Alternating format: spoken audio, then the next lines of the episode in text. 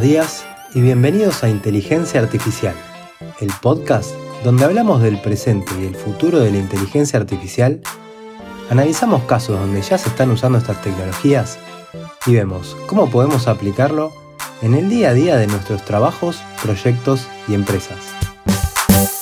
Yo soy Pocho Costa, ingeniero en sistemas, programador y amante de la tecnología, y me podés encontrar en pochocosta.com, donde ahí también vas a encontrar las notas del programa y otros medios para ponerte en contacto conmigo.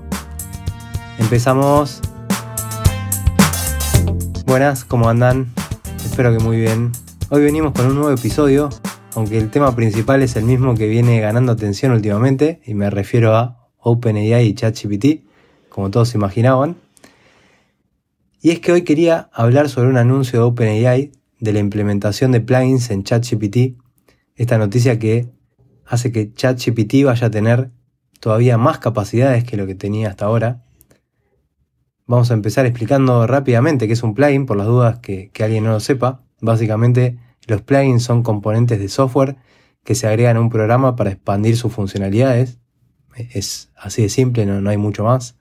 Por lo que en este caso los plugins son componentes que le van a dar más capacidades a ChatGPT. Vamos a ver que con esto se va a abrir un mundo de posibilidades. Eh, realmente me resulta impresionante pensar en el cambio que esto eh, va, va a significar.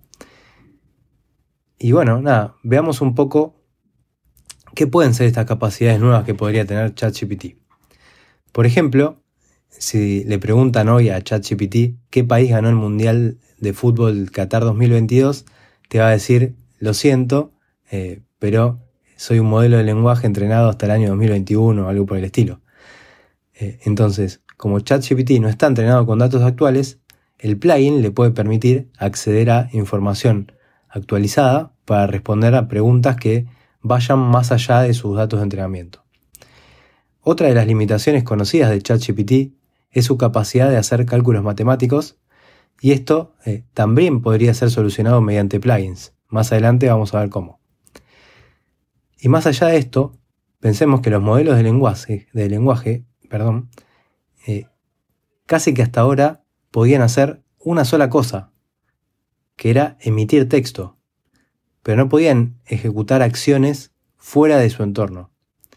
Y ahí es donde entran los plugins para permitirles llegar a un montón de lugares donde antes no podían llegar. Y creo que eso es lo, lo emocionante.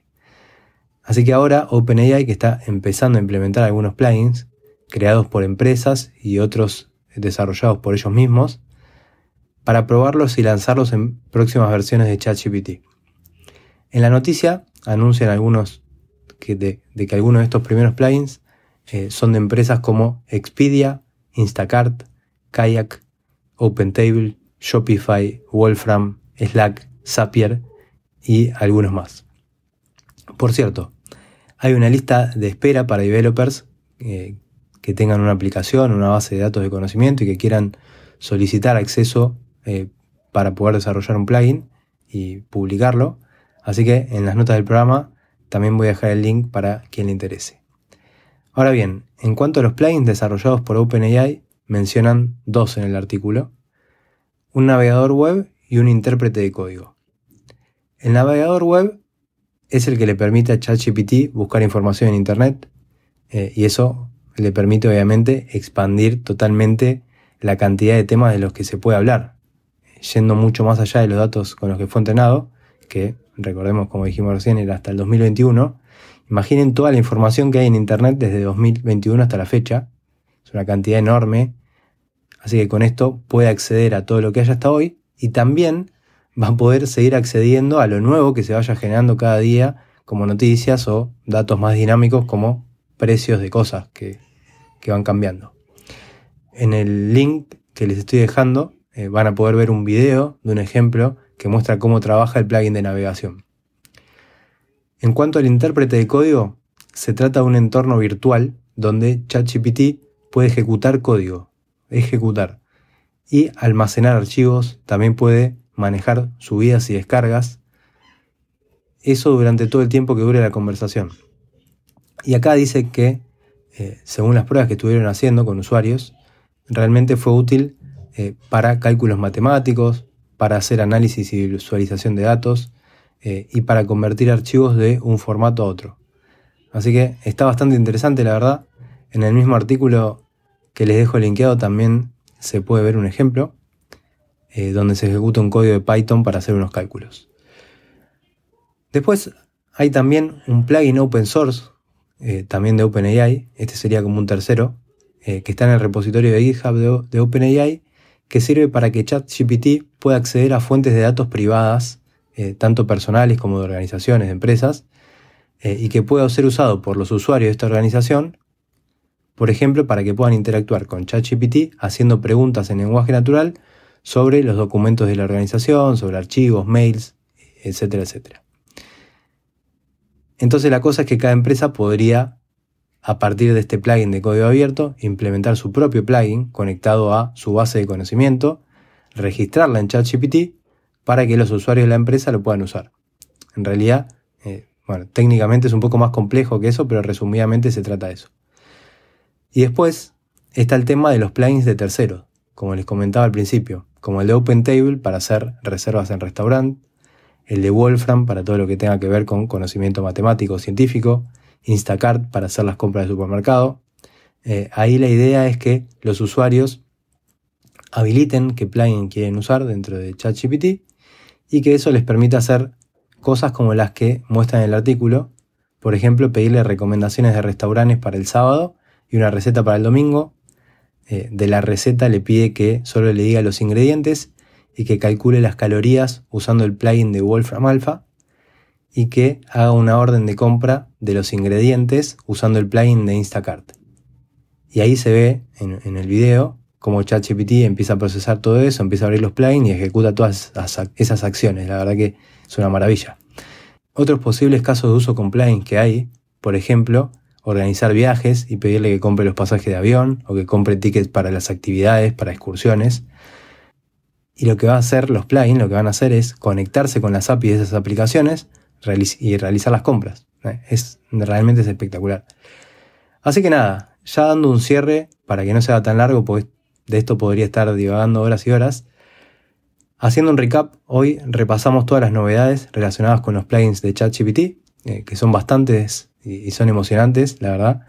Eh, no sé ustedes, pero yo agradezco estar viviendo en esta época. Eh, es muy emocionante poder ver todo esto día a día, cómo va avanzando todo lo que va apareciendo y estar pudiendo probarlo de primera mano.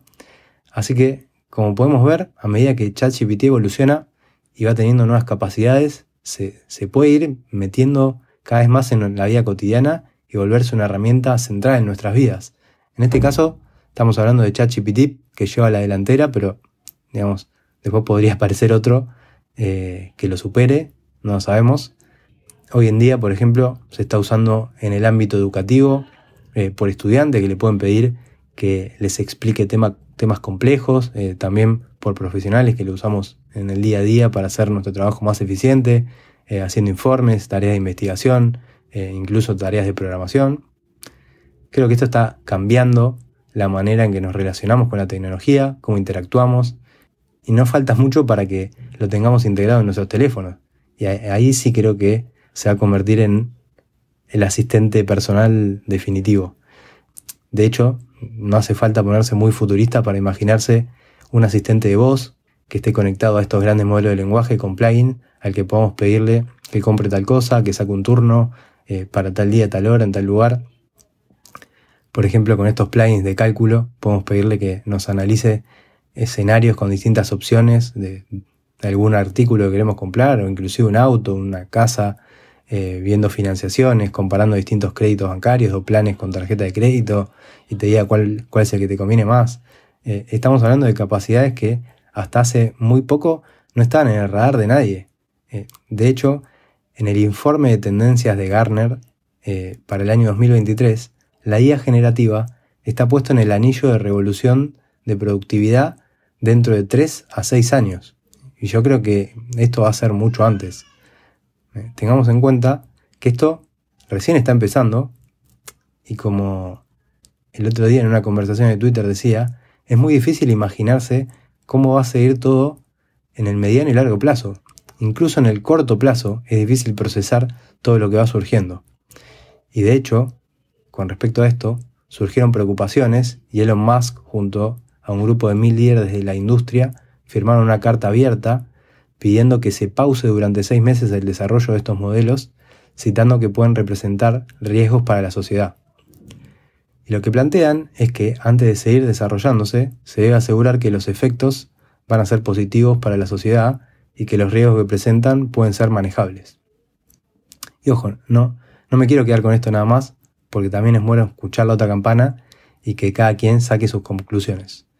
Eh, por otro lado, entonces, las otras opiniones dicen que estas preocupaciones son exageradas, eh, que no hay que parar el avance, o que no hay forma de pararlo, eh, lo cual tiene sentido, porque imagínense que para eso deberían intervenir los gobiernos de muchísimos países y ponerse de acuerdo, y eso parece bastante difícil, aunque recién acabo de leer que Italia estaría prohibiendo ChatGPT por temas de protección de datos. Eh, pero bueno, justo ayer leía que Andrew Ng estaba diciendo que esto de pausar el desarrollo por seis meses era una idea muy mala porque estos modelos estaban siendo usados para crear aplicaciones en rubros de educación, eh, cuidado de la salud, alimentos, todos usos que son muy buenos para la sociedad. Entonces habría que hacer un balance entre el valor que están aportando y los riesgos realistas decía Andrew Ng. Eh, y hacer que los gobiernos se metan y pausen a los equipos de tecnologías emergentes es terriblemente anticompetitivo y siente un precedente muy malo. Yo también comparto lo que dice Andrew Ng, la inteligencia artificial tiene riesgos y hay que desarrollarla de manera responsable y creo que la gran mayoría de los equipos se lo toma de esa manera. Eh, como siempre pasa, la ley va por detrás de la realidad, así que en este caso también supongo que se deberán ir generando regulaciones a medida que vaya siendo necesario. Eh, y bueno, hasta acá llegamos con el episodio de hoy. Eh, la verdad que estuvo cargadito, pero nada, muy emocionante por todo lo que se viene. Ya saben, como siempre, me, pueden mandar su feedback sobre el podcast, eh, que me ayuda a seguir mejorando.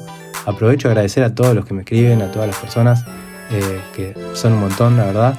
intento siempre responder todos los correos, también por Twitter, así que muchas gracias. Y también por último pedirles eh, que si les gusta el podcast y todavía no lo hicieron, si pueden dejar una review de 5 estrellas en Spotify, en Apple Podcast o la plataforma de podcast que usen, eso siempre ayuda a que el podcast eh, pueda seguir creciendo y llegar a más personas.